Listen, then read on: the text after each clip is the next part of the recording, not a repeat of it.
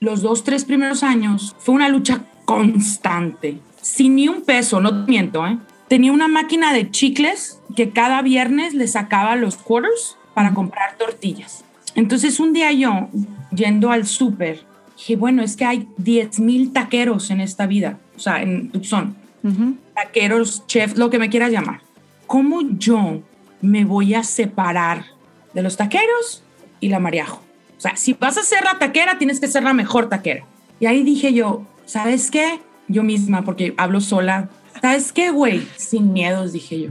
Ahí va.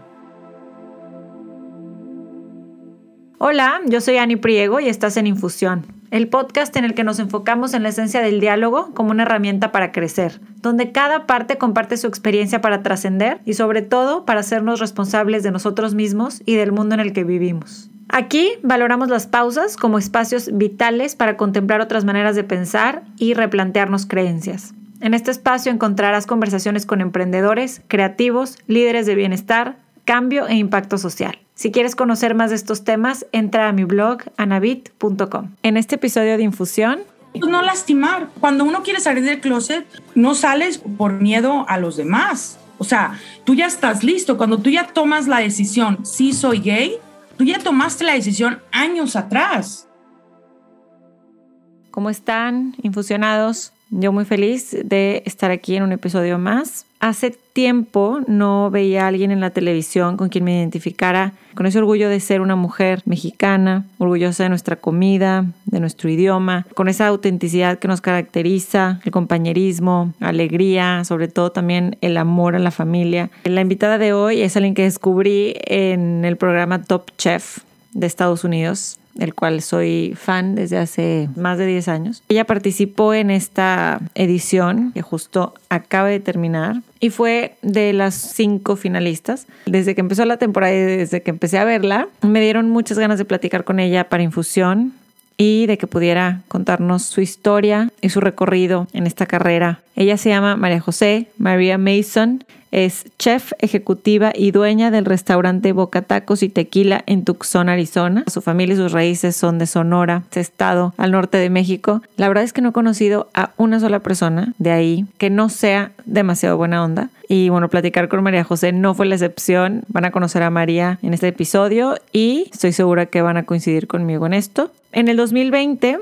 la nombraron semifinalista del reconocido premio James Beard Award Platicamos también de aceptarse como es y de su salida del closet, como ella lo escribió. Aprovechamos que es Pride Month cuando grabamos esto y pues hablamos un poco de su historia y de cómo ella ha ido buscando esa felicidad a pesar de todo.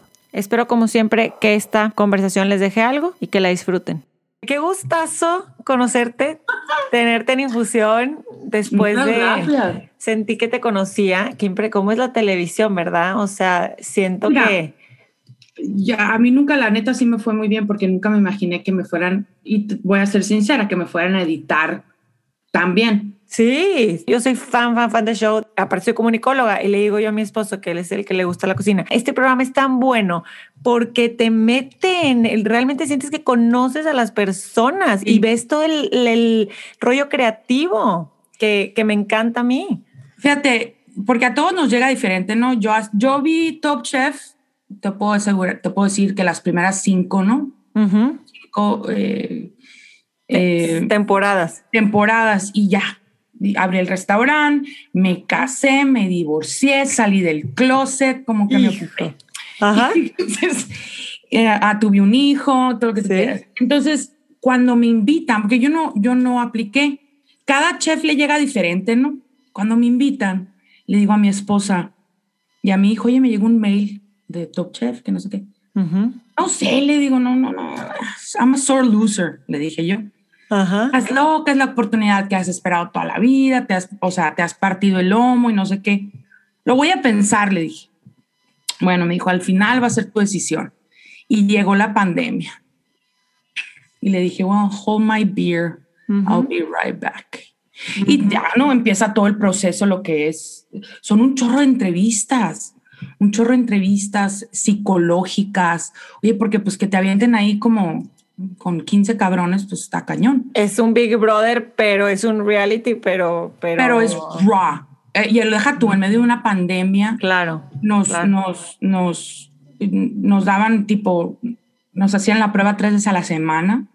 Todo era tipo seis feet apart. Uh, por ejemplo, Padma pues no podía venir ni a nuestras estaciones. Uh -huh. Pero sí, o sea, volviéndolo a la, a la editada, me di cuenta que digo mucha babosada.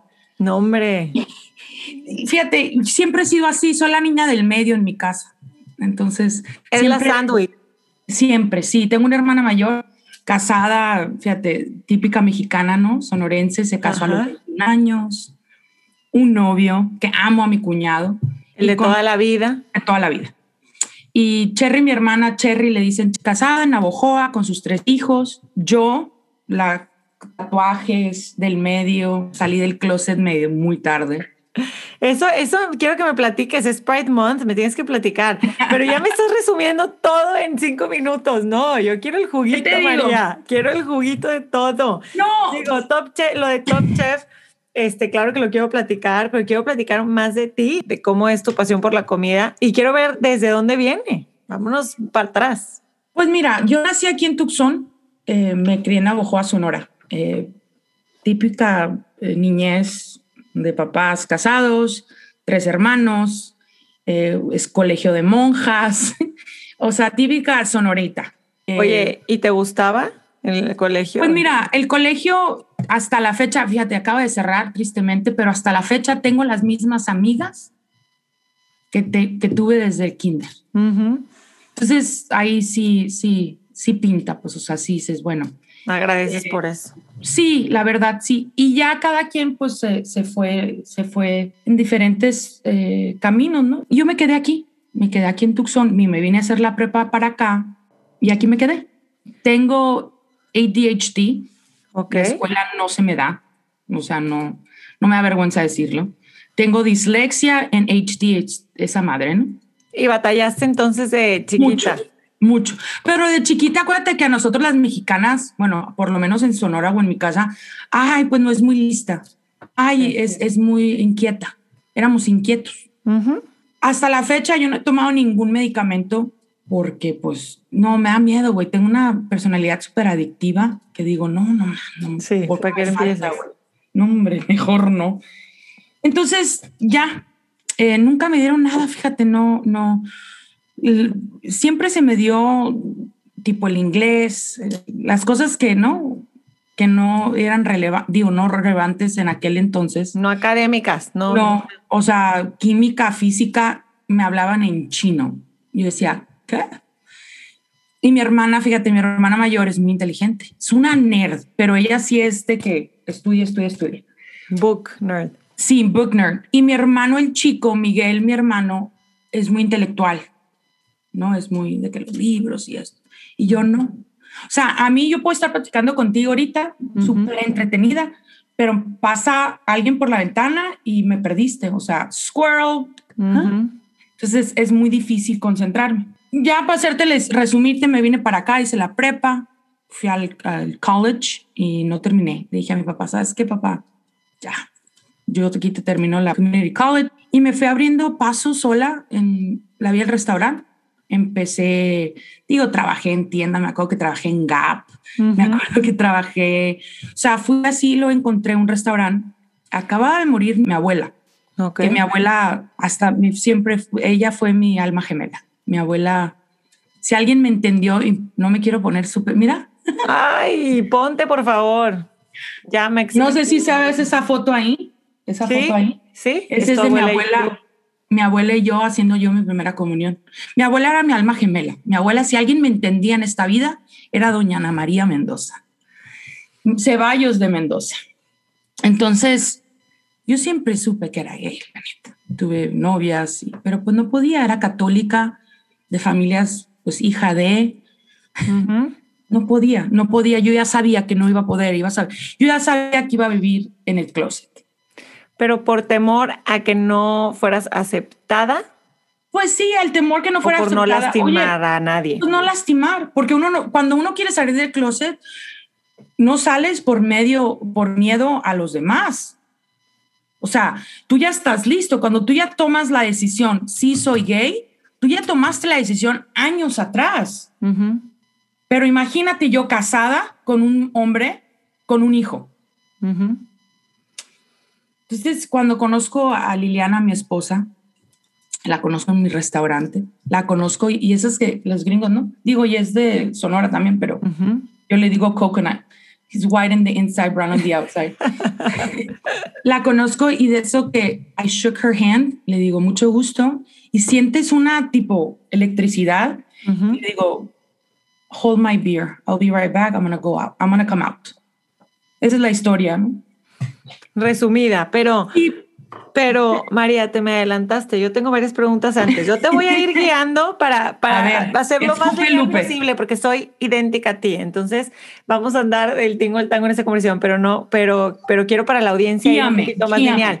Quiero saber, tus papás, ahorita que dices, eran los, los dos mexicanos. Sí, mis papás son sonorenses. Mis papás creados en Sonora. Um, los amo y los respeto sé que son de otra era y hasta ahí, ¿no? Mis papás, tengo una relación hermosa con mis hermanos.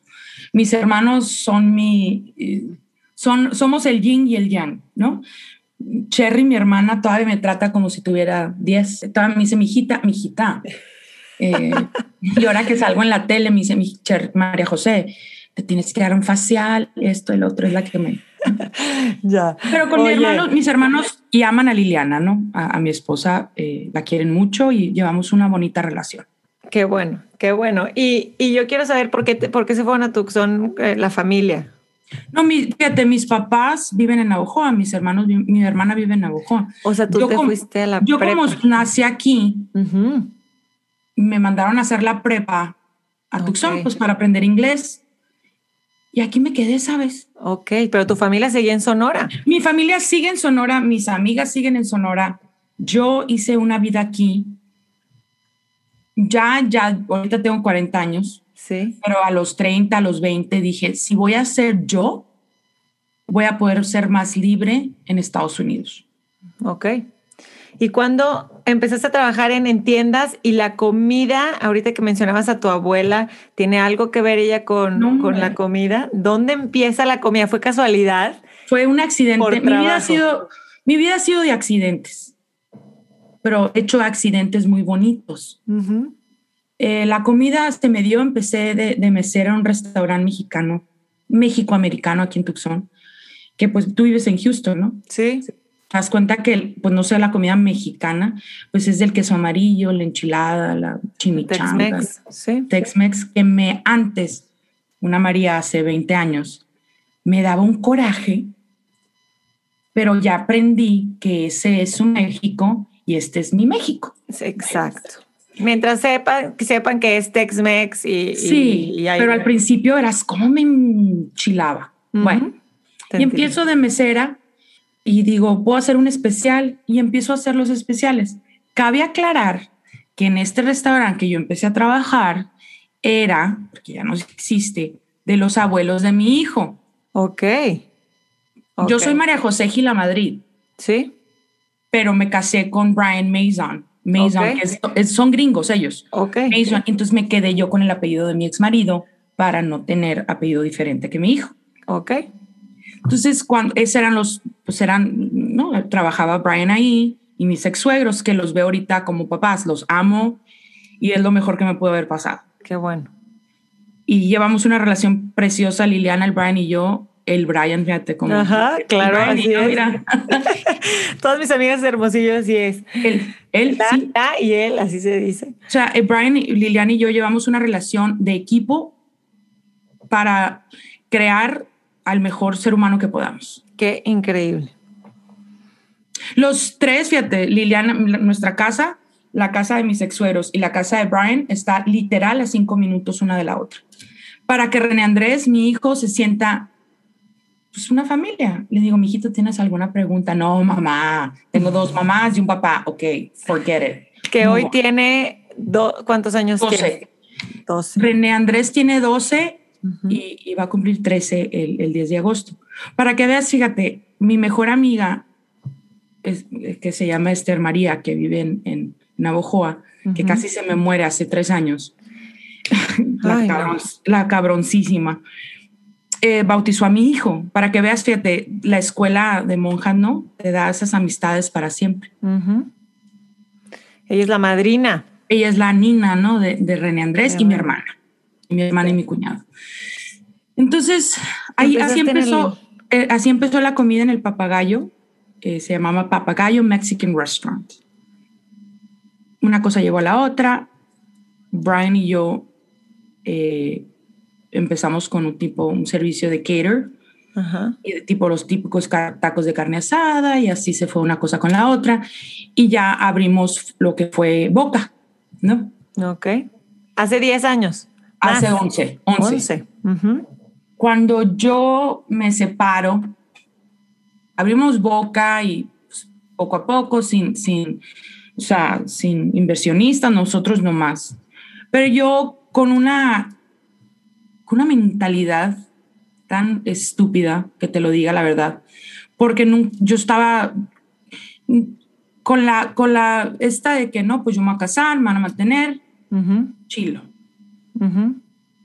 Y no era lo, pero no era lo que yo quería, pero era lo que he visto. Entonces, las cosas empiezan a ir mal, lo que es en el restaurante y nuestro matrimonio, pues lógicamente no iba a durar eh, salgo del closet. Al principio cualquier divorcio es amargo. Cualquier, ter o sea, si vas a tronar con alguien va a ser una, ya, ya después, ¿no? Sí. Pero pues a nosotros no nos, da, no nos quedaba darnos ese lujo, porque pues René Andrés no pidió nacer, ¿no? Nosotros lo trajimos al mundo. Entonces, bueno, eh, nos divorciamos. Me di cuenta de muchas cosas, nivel, nivel negocio, que nos hicieron, ¿no? Se hicieron mal. X o Y, ya no voy a encontrar culpables, eso ya pasó. Y pues me puse los pantalones y eché a andar el proyecto. O sea, tú de con poca experiencia de negocios. Cero. Cero. Yo no sabía, yo no sabía cuándo se pagaba los taxes, los, impuestos de la, pagaba la renta. yo no sabía nada. Tuviste que meterte de lleno. sí, y era como, dicen aquí los gringos, trial and error. Y si llegaba alguien, oye, me deben, y yo, ¿quién, te, ¿quién eres? No, pues el de la carne, me deben tanto. Órale, pues no, no tengo. Pero te puedo pagar 20 dólares al día si quieres. O sea, quiero hacer negocio. Y poco a poco a punta de fregazos aprendí. Dormí en el restaurante porque no tenía para pagarle a un cocinero que llegara temprano para que pusiera los frijoles. Entonces yo decía, bueno, se me estaba viniendo el mundo literal. Salí del closet, la cuestión familiar pues fue un shock, no los culpo. Yo no sabía ni qué era, si era hombre, mujer o perro, o sea, estaba confundida divorcio, sin dinero. Dije, ¿qué hiciste, María José? Pues hice, ¿ya qué? No puedo dejar de hacer esta pregunta. ¿Qué fue lo que te hizo decir ya? Ya, no, ya necesito mostrar la persona que soy realmente. Pues quería ser feliz. Es horrible vivir una doble vida. Es, es horrible saber y, y poner, hacerte fantasías en el aire viendo una película. O sea, es, es está, está, o sea, ay, perdón. Sí está, está, está, cañón, está cañón ver tu vida en una película o en una novela o, o, o, no, sé, no poder ser tú por donde naciste o por ser hija de quién o por ser la, o tener la religión. Entonces yo decía, bueno, si mi Dios me quiere, si mi Dios me dio vida, si mi Dios ¿por qué no me, o sea, yo he matado, no he robado? ¿Por qué me va a querer dejar, me va a querer, querer dejar menos con quién me vaya a la cama? O sea, ¿qué importa? Y, fíjate, y esta es la, y, ahorita ya ha cambiado, ¿no? Pero la mentalidad mexicana es un tabú ser homosexual, pero tener un, el, ver al, al, esposo de tu mejor amiga con un amante y que tenga otra familia es normal.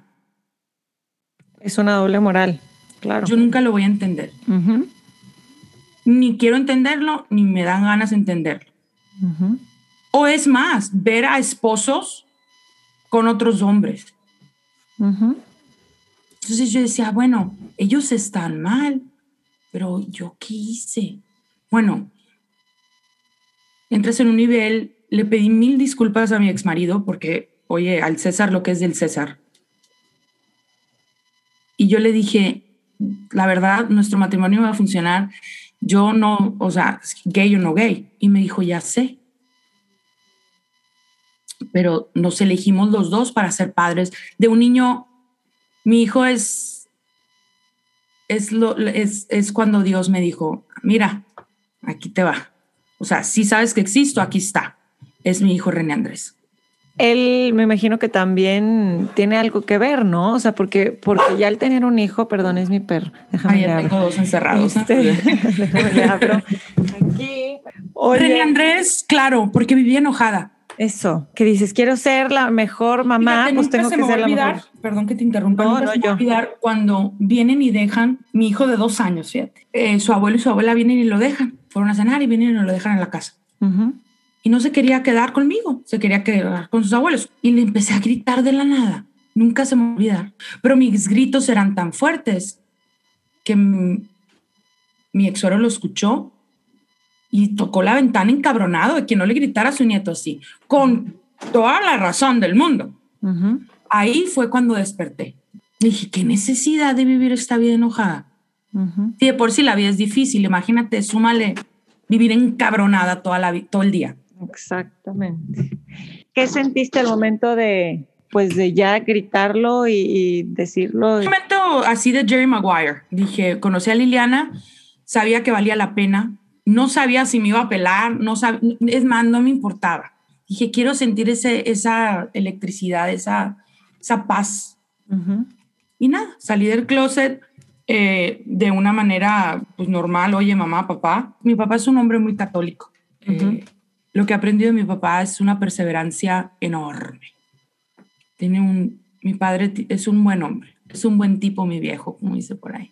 Mi madre es una mujer a la chapa la antigua que amo. Es una hija de la fregada.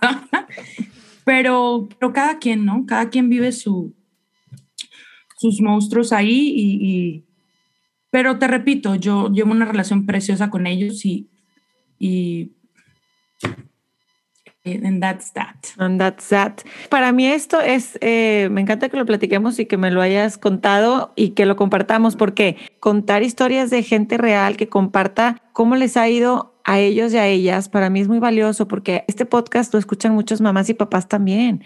Entonces, como el, el aceptarte como eres y el aceptar a tus hijos como son, para mí es súper importante que lo, que lo hablemos y que estas historias se compartan que porque por más dolorosas que sean, como lo dices, y cada quien lo vive a su manera, sí siento que, que ayuda a ver a personas que, que, que decidieron aceptarse como son, a pesar de que a lo mejor en otro momento y tomaron otra decisión, o sea, nunca es tarde. No, nunca es tarde, pero fíjate, ahora que tocas ese tema, cuando yo estaba en el show, eh, he recibido muchas eh, mensajes en Instagram de gente mexicana, gente como tú y como yo, sonorenses de, de, Monterrey, de México, que viven en Estados Unidos. Y me dieron, y me dan las gracias por, por romper esa estigma de la gente gay o, o, de la gente mexicana, de que no somos, y no, nada contra nadie. Vale aclarar, porque ahora tenemos que cuidarnos lo que decimos. sí, sí, sí que, o sea, los mexicanos que nacieron acá pero nunca han vivido en México, los, no, los, como le decimos nosotros los sonorenses, los pochos, los estos mexicoamericanos.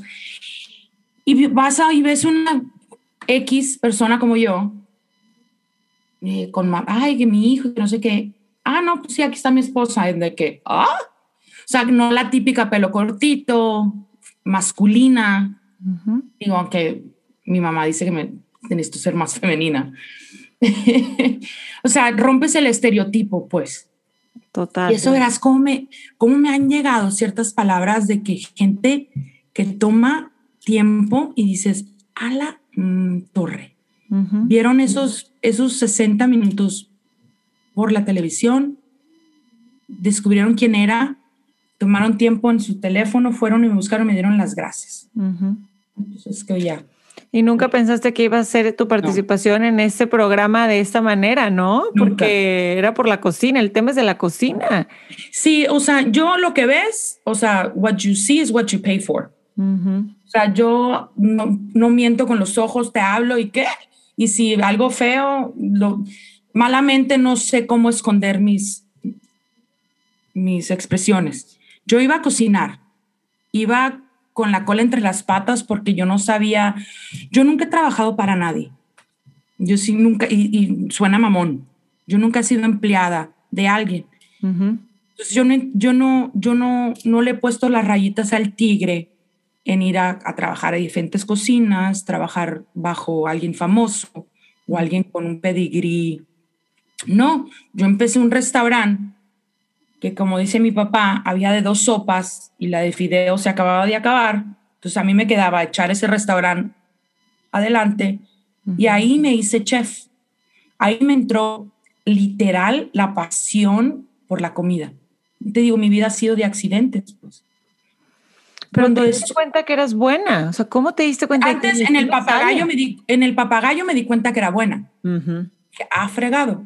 Cuando llego a Boca y empiezo a hacer, yo hice el menú. Digo, ay, pues sí, sí le sé. Y empecé a leer, a ver eh, documentales, eh, todo, todo, todo, todo, sin miedo a nada. Porque yo decía, bueno, si la riego, no, pues yo no fui a la escuela. ¿Sí me entiendes? Era mí, no, pues yo no sé. ¿no? Con cara de tonta. Entonces ya entro los dos, tres primeros años fue una lucha constante, sin ni un peso, no te miento, ¿eh? O sea, tenía una, una máquina de chicles en la esquina del restaurante donde ya, porque el, el, restaurante donde empecé, nomás duré ahí siete años y me tuve que trasladar a un, a un local diferente. Ok. Tenía una máquina de chicles que cada viernes le sacaba los quarters para comprar tortillas así de sin, sin dinero. Entonces un día yo, yendo al súper mexicano, dije, bueno, es que hay 10 mil taqueros en esta vida, o sea, en Tucson. Taqueros, chef, lo que me quieras llamar. ¿Cómo yo me voy a separar de los taqueros y la mariajo? O sea, si vas a ser la taquera, tienes que ser la mejor taquera. Si vas a hacer, te vas a un restaurante, tienes que ser el mejor restaurante de tacos. Y ahí dije yo, ¿sabes qué? Yo misma, porque hablo sola. ¿Sabes qué, güey? Sin miedos, dije yo. Ahí va. Llegué al súper, estaban, las, estaban los plátanos a, 33 centavos la libra. Dije, tengo que hacer algo con estos plátanos, una sal, algo, porque no tengo para más. Y ahí me, me entró la, la, el amor por no tener miedo. Entonces hice una salsa de plátano con habanero. Ok. Entonces tú llegabas a, a Boca, pedías tus tacos y te entregaba yo un flight de unas salsitas. Pero no siempre eran las mismas, pues no, todo el día cambiaba. Entonces un día hice de plátano y empecé y empecé y empecé preguntando, viendo, quemándome, cortándome y pian pianito. Y ahorita ya estoy hablando contigo. Y eso, y eso es lo que te caracteriza, sigue caracterizando a tu restaurante, ¿no? El, el que sigues innovando, el que no sabes eh, qué salsa va a haber hoy, además de las que les gusta, pero siempre estás eh, jugando y siendo muy creativa con la comida. Y eso fue lo que yo noté cañón. O sea, ahorita que me cuentas que fue un accidente, no me sorprende por el lado en que pues empiezas a jugar con algo y te vas dando cuenta que eres buena y que, te, y que desahogas ahí toda esta creatividad que, que tienes y que fuiste acumulando, ¿no? Pero sí me hubo un punto en el programa que decías, estoy un poco intimidada porque estos otros chefs estudiaron en estos lugares o tienen tantos años de experiencia con estos otros chefs. Pero ahora, en retrospectiva, ¿qué tan importante crees que es en tu industria? O sea, porque ser autodidacta, la experiencia es, eh, la tienes. Pues mira, no es importante, pero ahí te das cuenta quién, ¿no? ¿Quién, who can walk the walk and talk the talk. cuando empieza el, el, el episodio de Restaurant Wars, pues cuando eres dueña, cuando eres jefa, cuando eres líder. Por eso te luciste cañón, o sea, porque pues eres es cuando eres líder o cocinas, que tuve mi cuchara en seis platillos de los siete que servimos. Arreglas, eres, eres plomera, eres de todo. Entonces dije, bueno, o sea, si este es mi, si este es mi arena, ahora sí, quieren a ver de qué lado más caliguano, más, sí, ¿no? Como dice el dicho. Y volteaba yo al, al, otro equipo, sí, pues, o sea, estás hablando de los cuatro chefs, uno, esto, otro trabajo para Noma, que la verdad al fin, y con el amor y el respeto que me merecen, me vale un reverendo cacahuate. Entonces digo yo, aquí está mi experiencia, chavos. O sea, no nomás puede ser un buen cocinero y poner un plato blanco y, y un rábano parado con una salsa, pues que también tienes que saber, tienes que saber de dónde viene el rábano, tienes que saber muchas cosas. Entonces ahí se dio cuenta la gente y nunca, nunca dudé de mi, nunca dudé de mi talento. Me tambaleé, eso sí, te tambaleas porque estás, pues estás en pandemia, sin teléfono, sin computadora, sin tu hijo. Después de estar pegados por pandemia 24/7 por... Oye, y yo era la única mamá. Ah, es cierto, tienes toda la razón. Entonces, no poder compartir, ¿no? Mi esposa se la rifó, Liliana, se venía del trabajo todos los días temprano, llevaba y traía a René Andrés, hablaban conmigo. Yo sin ella no hubiera podido ir. Y mi equipo en, Boca, jefa, ahora es cuando me dijeron.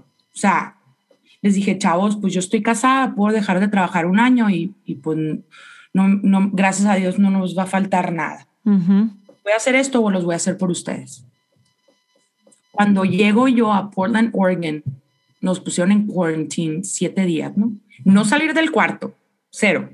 Ni, es más, abrían la puerta y... Ya cuando entras tú y ves, yo, yo escuché la voz de Padma, dije, en la madre, ¿qué hice? Pero qué necesidad, María José, dije yo, si ya estabas bien, tenías tu negocio, ya. Entonces, yo a mí nunca me dio vergüenza decir, ¿qué es eso? ¿Cómo? ¿Y cómo se hace? Ah, es que yo lo hago así. Ah, no, es que es el mismo resultado. Ah, bueno, ok. No, es que yo, ah, es que yo le pongo esto. ¿Cómo? ¿Por qué? Pues es que le hace esto, le da sabor a, ah, entonces ya me di cuenta que yo también estaba dándoles de enseñar a la demás gente. Y ahí sí dije, ah, bueno, entonces soy buena.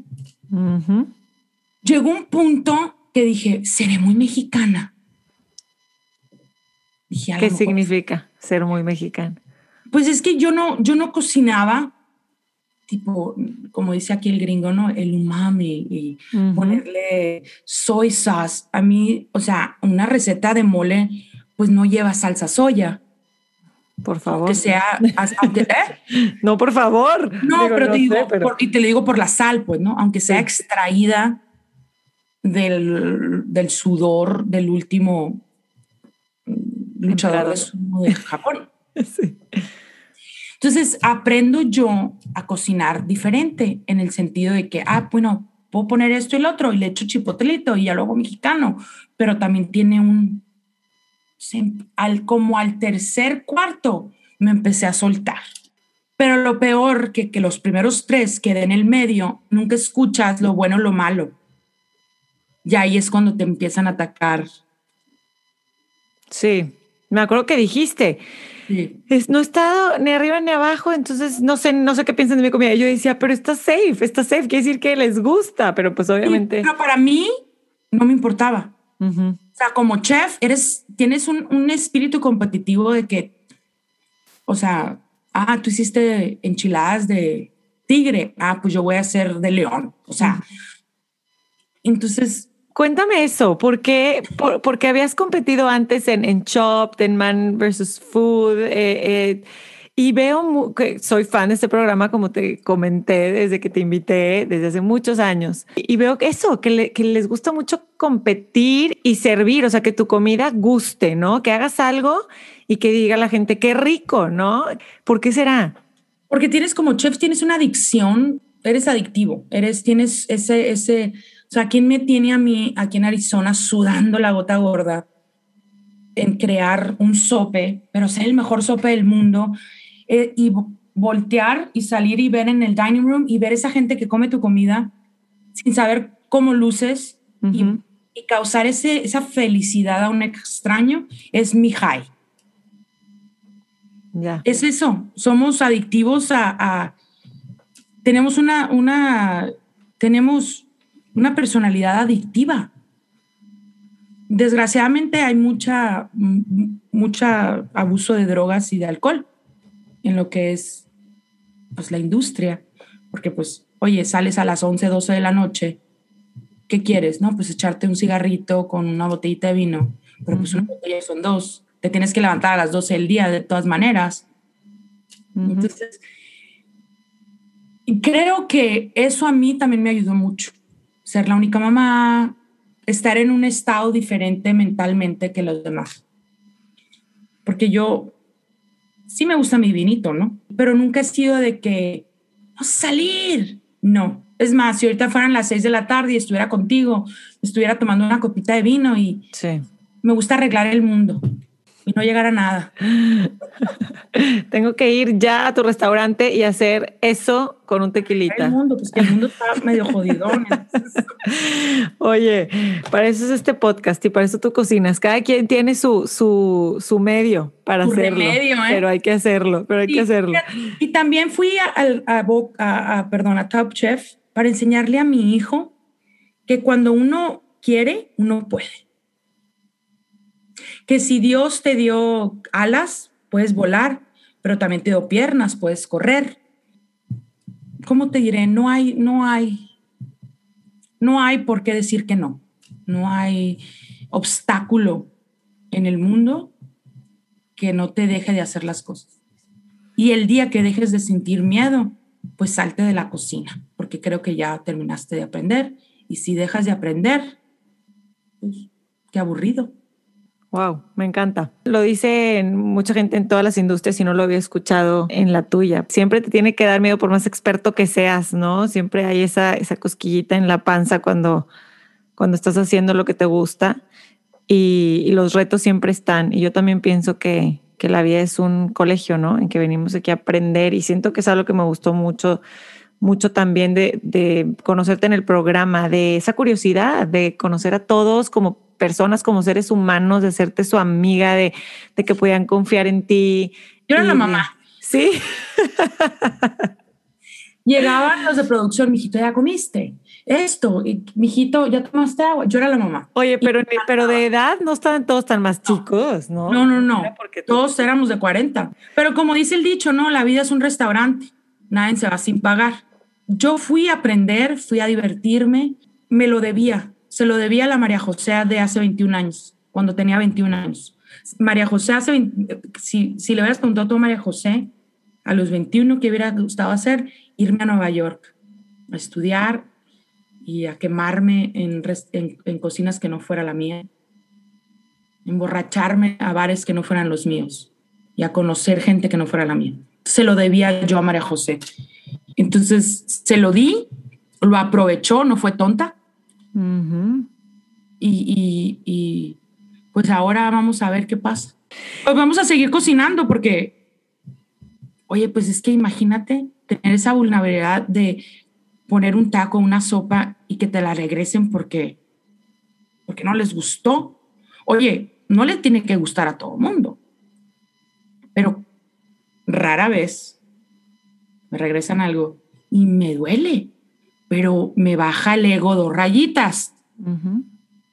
Hay un dicho de una persona que ha sido mi mentor, eh, mentor, mi guía eh, en la cuestión de, de, negocios. María me dice, you stay hungry and humble, porque cuando te, tienes hambre de seguir creciendo, pero estás, eres humilde, así se dice, ¿no? Humilde. Sí, claro. Eres humilde, pues agachas la cabeza un poquito, porque a nadie le gusta un, un noero. Siento que, que, al verte en el programa tan segura de ti misma, de quién eres, de la comida que presentabas, de cómo la habías hecho, de, de que ponías ahí todo tu, el corazón y confiando en lo que hacías. Y, y, por eso me identifiqué tanto contigo y sentí esta necesidad de platicar contigo, porque no sé si te ha backfired, como dicen eh, en la vida eso. O sea, porque hay gente que que no le gusta, que no le gusta una mujer segura de sí misma eh, y de dónde viene y de su cultura y de quién es.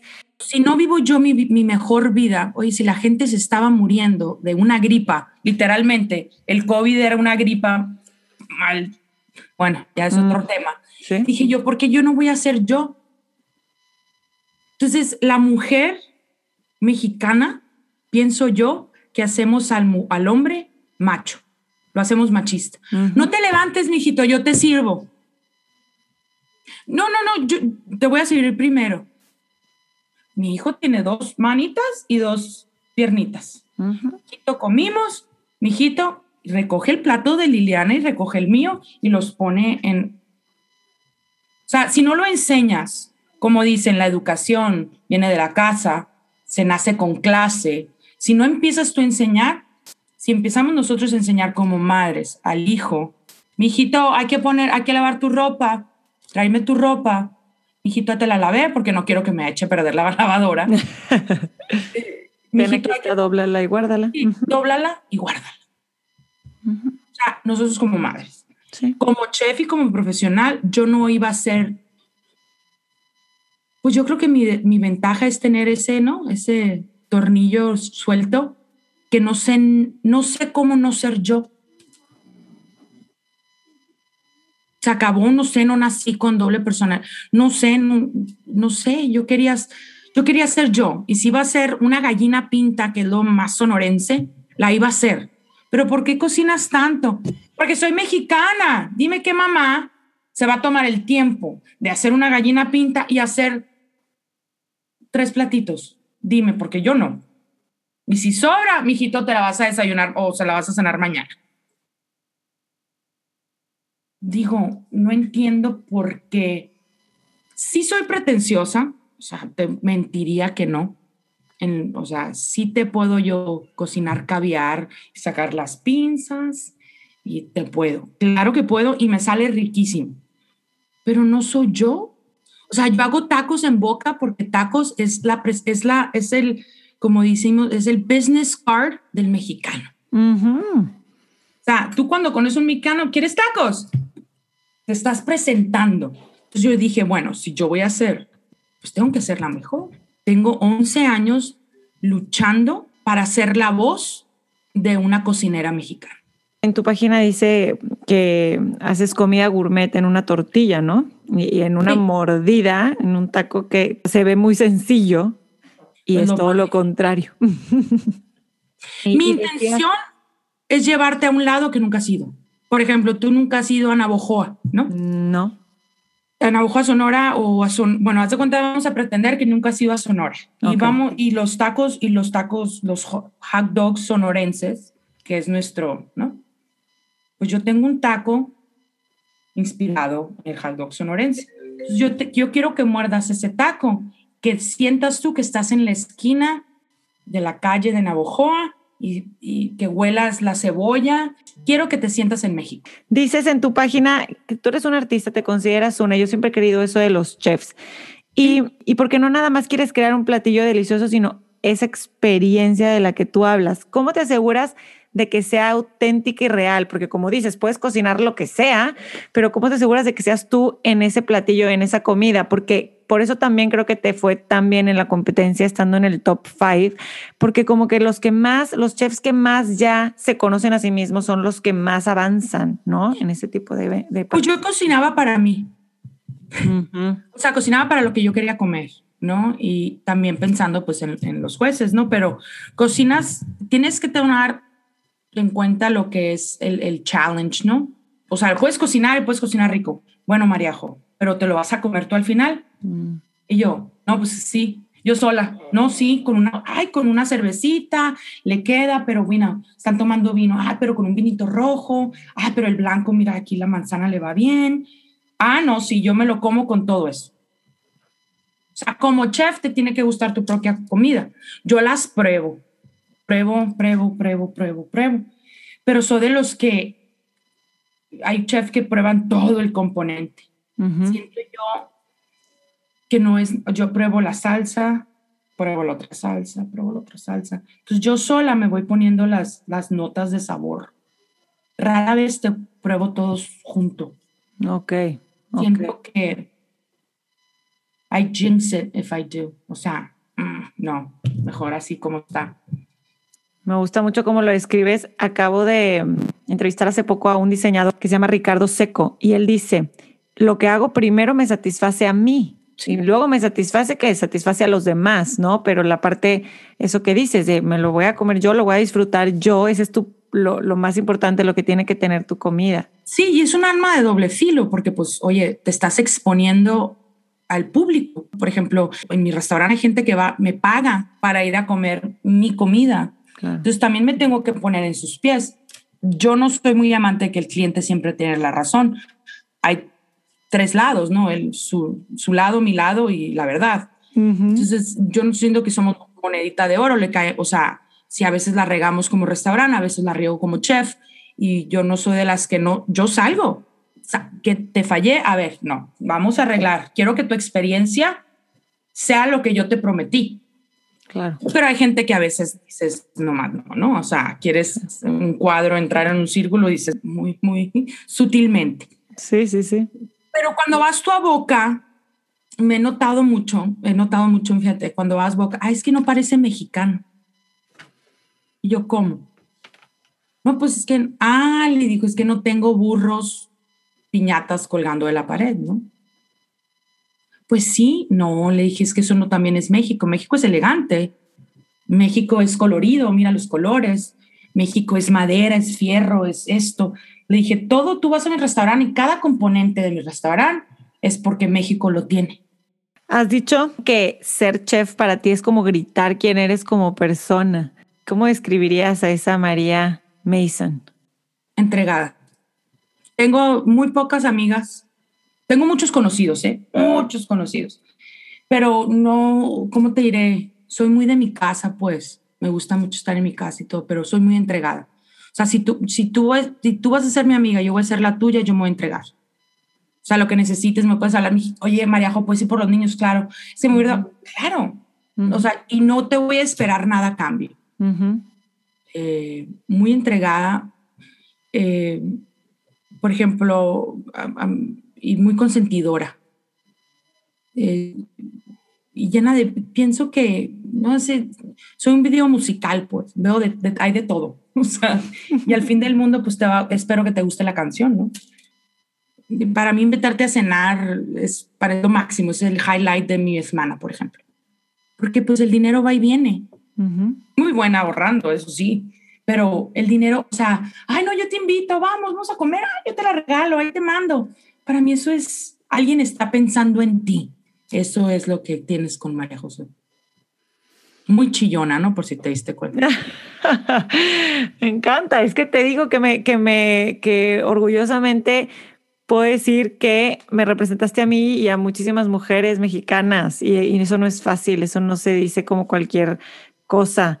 Es, es, eh, ser sensible, no es debilidad, es, expresar, es es pasión, es todo, todo eso. ¿Viste lo que hizo Jamie? Jamie quería dar su lugar. Ay, no, The Mexican telenovela. Inmediatamente me hiciste llorar. Yo por eso te escribí inmediatamente después de terminar ese episodio. Pero imagínate, para, para, la audiencia hay que explicarles. Si no han visto Top Chef, spoiler alert, es un. No, spoiler alert, cuando yo salí eliminada. Ajá. Nuestras familias nos mandan eh, un, un care package de que nos dicen de que, ah, estamos pensando en ustedes, que no sé qué. Mi care package, la neta, fue no porque es el mío, y te voy a decir, fue uno de los mejores. Mi esposa y mi hijo me mandaron cosas de que literal representa a la familia, no cosas de que, ah, pues le voy a mandar esto, el otro, por si llega a cocinar. Ajá. Entonces, fue decisión mía usar el frijol nacido. Fue decisión mía, porque yo al principio dije, no, voy a hacer pulpo con fideos.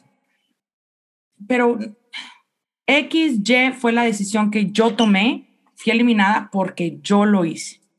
Para que la gente me esté diciendo, ah, es que tu esposa, mi esposa es una chingona y cállense. Bueno. Cuando la Jamie me dice, es que tú no te vas a ir, y yo, ¿por qué? O sea, le dije, yo soy muchas veces que lee los, los, los ojos de la gente. Entonces yo estaba yo ya, ah, cuando yo entro, cuando te critican y la novela, cuando ya entramos, ya, cuando va a empezar la novela, yo veo a los, a los jueces y me les quedo viendo y no me veían a mí a los ojos. Entonces dije, no, a, a huevo soy yo. Entonces empieza, entonces dije, o sea, María, please pack your knives and go. Órale, o sea, yo ya estaba lista de que muchas gracias, o sea, y la Jamie, no, no, dije, hija de la chingada, no empieces, Jamie, le dije. Pero eso duró, o sea, te, te voy a decir porque no es falta, o sea, duró horas. Wow todo el mundo llorando. Y lo tuvieron que deliberar de que sí o no, que se hace. Sí, y lloraban, y yo, y a llorar hasta la gente de las cámaras, pues. Y yo, madres, güey, ¿qué, está pasando? cuando le digo a la Jamie. Es que para los que, para que entiendan un poco, es el programa escogen, hay personas que, que quedan... Eh, abajo que por lo que cocinan les dicen, bueno, no, sus platillos fueron los que menos nos gustaron y una de esas personas sale eliminada del programa. Pero esa fue la Mariajo. Estaban Mariajo y otra chef, Jamie, que me cae tan bien también. Lo máximo. Y ella, la otra chef, dijo, no, María, no, no, tú no te mereces ir, yo me voy este, tú te mereces quedar. Y entonces lo mejor fue cuando tú dijiste, no, por favor, ya siento que déjame irme con dignidad, con orgullo, porque estoy aparece una mexican telenovela. Sí, entonces volteo y la, la, la Brooke, la güerita, ¿Sí? sí, dice ya, estaba, estaba, o sea, chillando, pues es que, y ella me dice, es que hay un, hay, un, hay un proceso en lo que es el show de que la gente que van eliminando puedes tú volver a entrar, que se llama Last Chance Kitchen. Dejan de hacer esa, ese Last Chance Kitchen, lo dejan de hacer para el, ya al, sexto ya no puedes. O sea, ya Byron y ya yo ya no podía. Dice mi hermana, la Cherry, que ella le va a hablar a Bravo, que va a hacer una carta que es muy justo, ¿no? Pero es otro rollo. Entonces, dice Jamie, Jamie volvió dice, es que yo ya tuve mi oportunidad, ella se la merece. Y la paz más que esto es el juego. Y fue cuando yo le dije, es que yo estoy enamorada del juego. Jamie, por favor, le dije, déjame, tienes mucho que dar, nunca lo voy a permitir. Déjame empacar mis, mis cuchillitos ya con, con, pues con orgullo. O sea, me tocó. Y si era una novela, me imaginé a la Itatí Cantoral de... pero claro que yo lloré, o sea, yo lloraba. No sabes toda la gente que hice llorar. Y cuando me dicen, es que gracias por ser vulnerable, y nunca me había puesto yo como una persona vulnerable. Yo soy así, mi corazón lo traigo aquí, en la manga. O sea, lo, lo, lo visto y lo visto con orgullo. Entonces me fui, me fui con la cabeza en alto. Si me volvieran a invitar, lo volvería a hacer, pero ya, ya más segura de mí misma, ya de que, ah, bueno, o sea, ya vi que sí puedo, ya vi que, ya vi quién soy. Y, eso es a lo mejor que raro, ¿no? Que, una, que una, un programa de televisión internacional me dio ese, me puso esos lentes, ¿no? Que vi quién era. Entonces, me di, que, me di cuenta que soy querida, me di cuenta que tengo un equipo fenomenal en mi, en mi restaurante, me di cuenta que escogí a la pareja perfecta, Ah, me di cuenta que es mi balance, me di cuenta que mi hijo cree que soy la mujer maravilla y no me cambio por nada. Eh, y me di cuenta que, que cocinar con mi corazón mexicano se vale. Eso es, mira, todo el mundo quiere ser mexicano, todo el mundo quiere poner un taco en su menú, todo el mundo quiere incorporar eh, tortillas o lo que sea, te das cuenta por qué. Porque nosotros los mexicanos somos, somos, la neta, somos corazón. Somos, yo creo que el corazón del mundo. Si el mundo tuviera corazón, México fuera. Se me está cortando la voz. Nosotros los mexicanos nos quitamos el pan para dárselos a la demás gente. Qué hermoso testimonio de verdad, qué bonito todo lo que nos compartes. Por último, siendo abiertamente miembro de la comunidad LGBTQ Ay, qué tantas letras, no le entiendo yo. Sí, pues está, yo por eso digo más, exacto, pero lo que entiendo es que independientemente del más y qué signifique, ni, o sea, es el, es el respeto que debemos de tener todos hacia el amor en todas sus formas, en todas sus representaciones. ¿Cómo lo, eso es como yo lo interpreto. Y ayer, justamente ayer, literalmente mi hijo estaba, mientras yo estaba lavando platos, ahí está la barra de la cocina, y él estaba leyendo un libro que le regalaron de stories. ¿Ves que hay stories for rebel girls? Son libros de mujeres. Ah, sí, los, el sí ese libro, sí. Es el de hombres, se lo regalaron a uno de mis hijos y estaba leyendo y dice, ¿qué es gay? Le preguntó el papá, Dad, what is gay? Ajá. Y entonces le, y se acercó y le dijo, ay, a ver, ¿qué estás leyendo? Y estaba leyendo el testimonio de, ay, Milk. ¿Te acuerdas de la película? Sí, sí, sí, sí, Se me olvidó el nombre, pero se pedía Milk. Y Harvey. Harvey. Milk, exacto. Y le dice, ah, pues es justo cuando se dio cuenta que él le gustaban los hombres y quería estar con los hombres. Así de sencillo es al momento de hablarlo con las, cuando se está formando una conciencia, cuando se está formando un, pensamiento crítico, ¿no?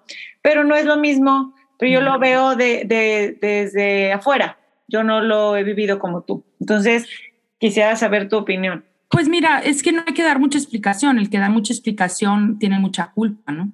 Este, no vuelvo a lo mismo, vuelvo al, al orgullo mexicano eh, como dijo Benito Juárez, el respeto al derecho ajeno es la paz. A mí, con todo respeto, yo no me importa con quién tú te vayas a la cama, ni, ni no. Eh, a la gente tampoco le debe importar. Yo no juzgo quién es el Dios de John Smith, porque él no, o sea, no debe de juzgar quién es, quién es mi Dios. Um, la Biblia lo dice y si no crees en Dios, si crees en Alá, lo que creas, o sea, no mates, no robes, no hagas daño y no hagas lo que no quieras que te hagan. Eh, cuando tú le explicas tú a un niño, y yo soy muy respetuosa en ese sentido, porque pues tengo amigas mexicanas, eh, han traído, fíjate, han traído a, han llevado, perdón, a sus hijos a, la estación de bomberos para que vean los bomberos de Estados Unidos. Y le dice a tu tía María José y tu tía Liliana. Hasta ahí. O sea, no estoy, no, o sea, no tengo por qué estar agarrada de la mano de Liliana en la, en la estación de bomberos cuando está dando una demostración, pues, o sea, ni al caso. No es que tú también, o sea, imagínate, tú no sé qué haga tu esposo, pero que llegues a una oficina, se agarrada de la, ni al, o sea, no tiene nada que ver. Entonces, cuando eh, mis, mis amigas les dicen, ay, tu tía Liliana y tu tía María José, hasta ahí ya no sé ellas qué explicación les darán, pero siento que no, que depende de nosotros, vuelvo a lo mismo, nosotros las mamás hacemos a los hijos machos, nosotros vamos, ah, es que su, su esposa, ¿cómo mamá? Pues así como tu papá y yo, mi hijita, pero son dos mujeres, es que a veces mi hijita la gente nace que le, punto.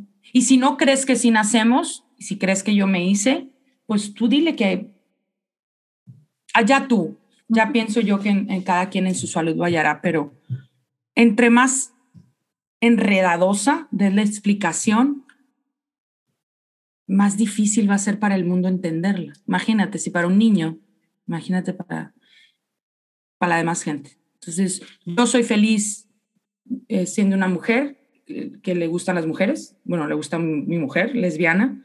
Eh, me encanta mi cuerpo, así de gordita, me encanta hay gente que debo de, yo de entender que la gente transexual, ellos se ven al espejo y literal ven a un hombre o a una mujer. Imagínate qué cañón ha de ser eso, verte en un espejo. Yo me veo llenita, digo, ay, sí me gustaría cortarme la lonja, pero imagínate verte atrapado en la persona de...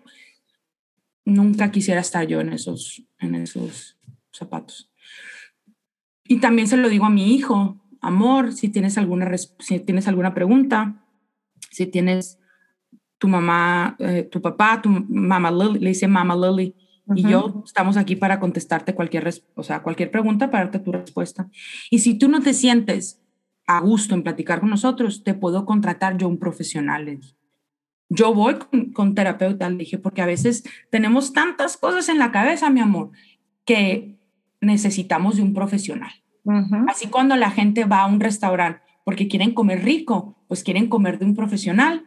A veces la gente humana necesita un profesional que le ayude a organizar sus, sus pensamientos. Total. Ah, hasta ahí. Oye, pues si hay chefs profesionales, si hay comunicólogas profesionales, ¿por qué no va a haber una persona que te pueda ayudar a arreglar eh, la cabeza, no? Entonces, eso es para mí, eh, como, como madre mexicana, como madre católica como madre sonorense, sí me gustaría decirle a todos los papás que entre más alarde hagan de algo que no debe de, eh, más lo van a ver más sus hijos, pienso yo. Totalmente de acuerdo. Ese es otro tema. Ya después platicaremos de, de criar hijos hombres antimachistas, no machistas. Ese es otro Por favor. Me gustaría aprender de ti y platicarlo. Y yo de ti. Oye, María, una última pregunta que le hago a todos los invitados. Sí. Ya tengo que explicar qué es metafóricamente, porque si no me vas a decir muchos ingredientes, que mucha gente me dice ingredientes, pero si tu vida fuera una infusión, ¿qué ingredientes no deben faltar? Limón, porque tienes que tener un poquito de, de balance y de acidez.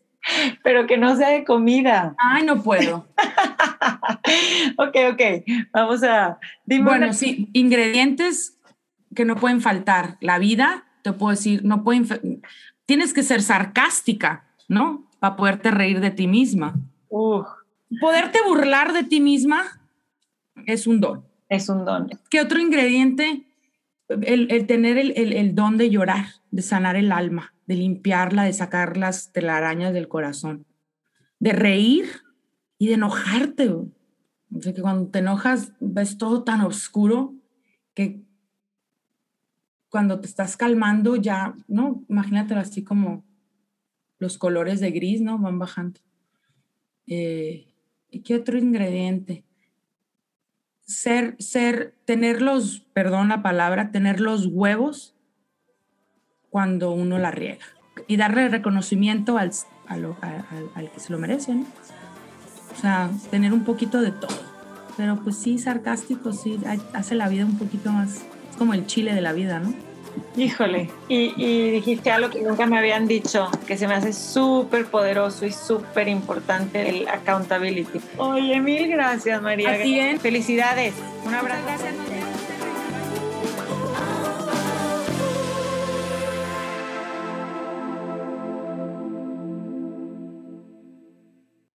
cuántos temas y cuántas reflexiones después de esta plática si creen que esta conversación es valiosa para alguien que conocen y que puede aportarles también, por favor envíensela, compártanla. Les agradezco escuchar Infusión, quedarse hasta el final y no se olviden que también en Instagram pueden encontrarlo como arroba infusión. Platicar con María me dejó todavía con más ganas de ir a su restaurante y de probar sus tacos y sus salsas y platicar con ella y resolver el mundo. Eh, yo no he ido a Tucson, Arizona. Si están por ahí algún día, no duden en visitar su restaurante. En las notas del episodio también les dejo por ahí el contacto de María para que la sigan. Gracias por estar aquí. Un abrazo. Nos vemos pronto. Bye bye.